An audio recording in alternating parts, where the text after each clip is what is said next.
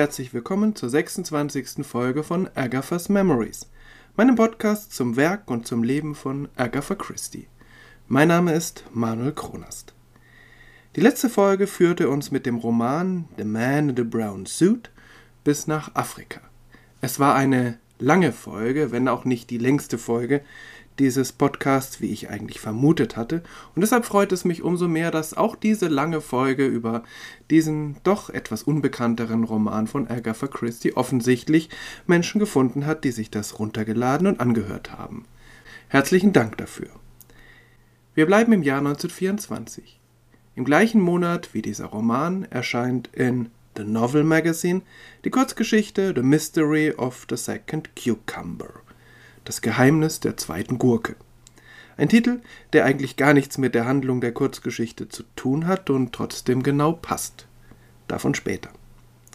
Für die Buchveröffentlichung 1934 im Sammelband The Listerdale Mystery wurde der Titel der Kurzgeschichte geändert. Sie hieß nun Mr. Eastwoods Adventure. Dieser Titel gibt die Handlung deutlich genauer wieder, ist aber doch ziemlich langweilig. Die deutsche Übersetzung nahm 1984 den ursprünglichen Titel wieder auf und hieß einfach Gurke. Das passt auch. Ich bin mal gespannt, was eine eventuelle Neuübersetzung daraus macht. Denn auch hier hoffe ich, dass im Atlantik Verlag oder in einem anderen Verlag diese Kurzgeschichte neu übersetzt und dann auch wieder in deutscher Sprache verfügbar ist. Wie die meisten der Geschichten Agatha Christie's im Novel Magazine ist auch diese keine Detektivgeschichte. Aber anders als ihre letzte Geschichte dort, While the Light Lasts, ist es auch keine schwere Geschichte über zerstörerische Liebe mit übernatürlichem Einschlag, sondern ja was? Vom Tonfall und von der Schreibweise her erinnert diese Geschichte an The Girl in the Train, siehe Folge 17, wenn auch nicht vom Inhalt. Es ist eine leichte Erzählung, die von Humor und Wortwitz lebt, von einem brillanten Täuschungsmanöver, das einem jungen Mann schwer schadet und ihn doch inspiriert. Und es endet mit einem genialen Cliffhanger, obwohl die Geschichte selbst völlig abgeschlossen ist. Wenn das jetzt alles ziemlich verwirrend klingt, hier die Ausgangssituation.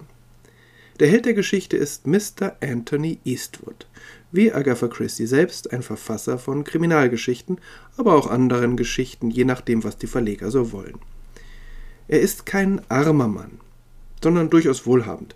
Das wird nicht gleich sichtbar, spielt aber für die Geschichte eine Rolle. Er hat einen Diener, vor allem aber eine schöne Sammlung von Silber, Emai und anderen Kunstgegenständen. Die Geschichte beginnt mit seiner Schreibblockade. Er sitzt an seinem Schreibtisch, starrt auf die Schreibmaschine, in die ein einzelnes Blatt eingespannt ist, und darauf ist schon die Überschrift einer Geschichte zu lesen. The Mystery of the Second Cucumber. Das Geheimnis der zweiten Gurke aber mehr auch nicht. Und auch die Fantasie Mr. Eastwoods kommt hier irgendwie nicht weiter. Agatha Christie schildert das so. Again, Anthony Eastwood's gaze sought inspiration from the ceiling, the floor, and the wallpaper, and still nothing materialized. I shall call the heroine Sonia, said Anthony, to urge himself on. Sonia, or possibly Dolores. She shall have a skin of ivory pallor, the kind that's not due to ill health, and eyes like fathomless pools. The hero shall be called George or possibly John, something short and British.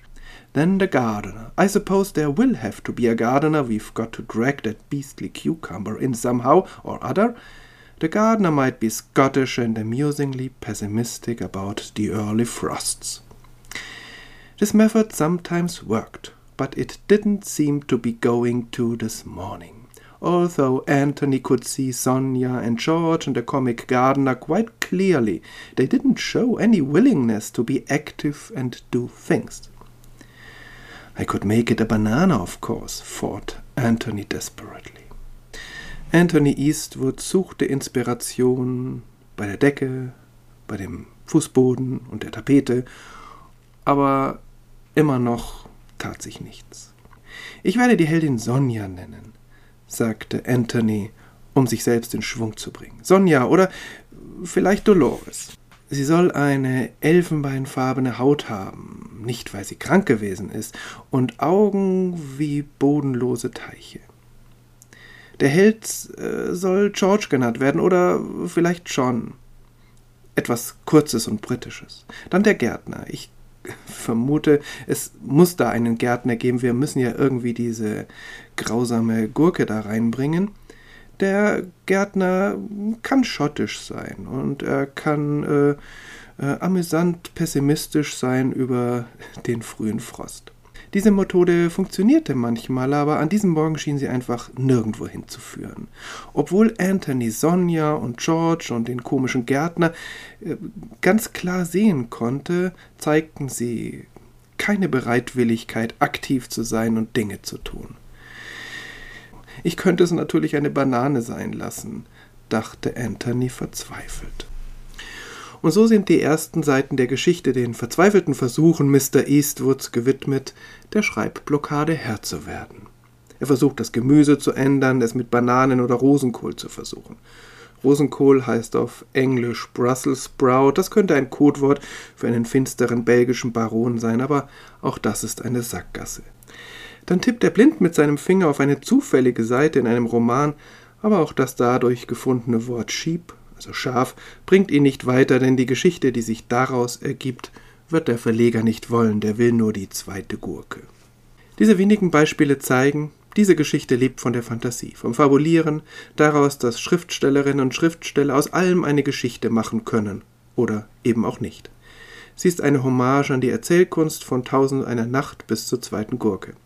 Sie enthält urkomische Szenen und brillante Dialoge.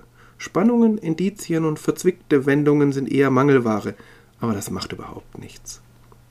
Mr. Eastwood wird aus seinen Grübeleien gerissen, als das Telefon klingelt und eine ihm völlig unbekannte Carmen mit einer wunderschönen Stimme ihn anfleht, ihr doch zu Hilfe zu kommen.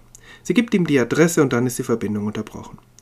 Mr. Eastwood glaubt fest an eine Verwechslung, aber wenn er dem Hilferuf nicht folgt, dann müsste die arme Carmen vergeblich auf Hilfe warten und so macht er sich auf den Weg, nicht ohne Hintergedanken dabei neue Impulse für seine Geschichte zu finden.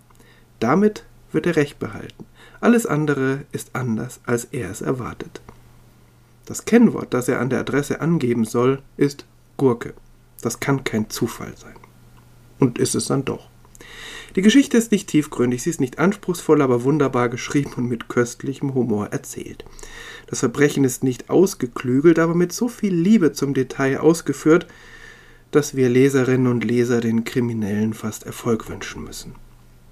Ich kann diese Erzählung auf jeden Fall unbedingt weiterempfehlen, auch wenn sie leider auf Deutsch kaum erhältlich ist. Aber ich weiß auch nicht, wie das alles adäquat übersetzt werden soll. Und wie gesagt, am Ende wartet ein Cliffhanger auf uns, der leider niemals aufgelöst werden wird. So viel für heute. In der nächsten Folge geht es um eine ähnlich federleichte Geschichte.